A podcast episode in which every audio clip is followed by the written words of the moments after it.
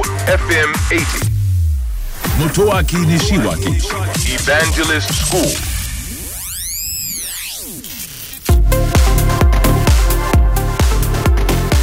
東京 FM エヴァンジェリストスクール5月20日放送分のポッドキャストをお届けしたいと思います、まあ、お届けした内容はですねスポーツの話でしたね。あの私もですねお仕事でですね今スポーツの関係のお仕事が大変多いです。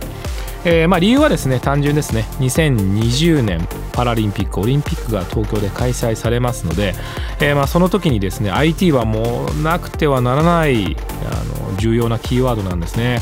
ですから、えーこれからどんどんどんどん競技施設えーあるいは放送設備放送のための環境というのは整えられていきますから、まあ、そういったところの提案に私行ってたりするんですよね。あとはスポーツそのものの試合運びっていうんですかね。それを IT でやっていこう。でその時に AI を使っていこう。という提案なんかもすごくやっていますね。最近ありましたのはそのスポーツの、えー競技する方のトレーニングですね、まあ、トレーニングっていうんですかね。あのーいろいろなスポーツのトレーニングに、まあ、IT、AI を使っていこう。もしくはバーチャルリアリティ仮想現実ですね。これを使っていこうという動きがすごく多くてですね。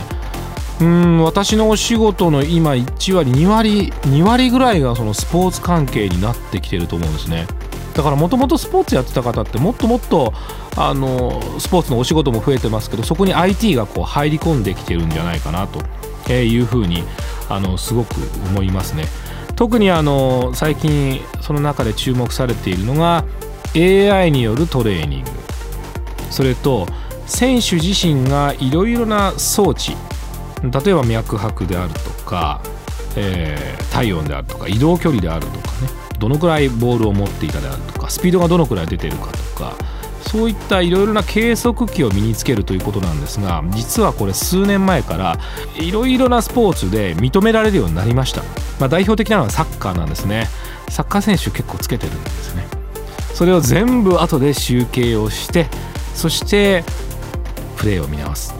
チームをより強くしていくってことが今から行われているわけなんですね、えー2020年のパラリンピックオリンピックもうどのくらい IT が活躍するかってことが気になります。ちなみに参考までに言うと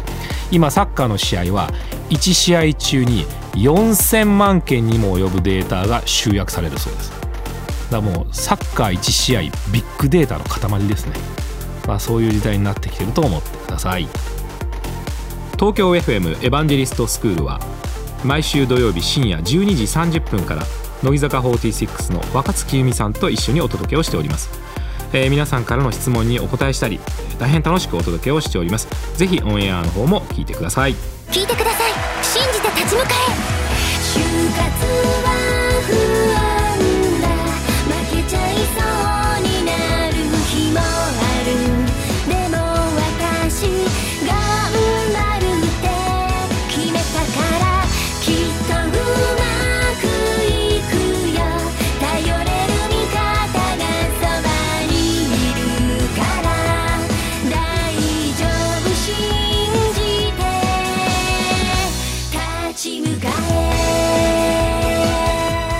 就活で使える情報はきっとあなたの自信になる。日本経済新聞電子版。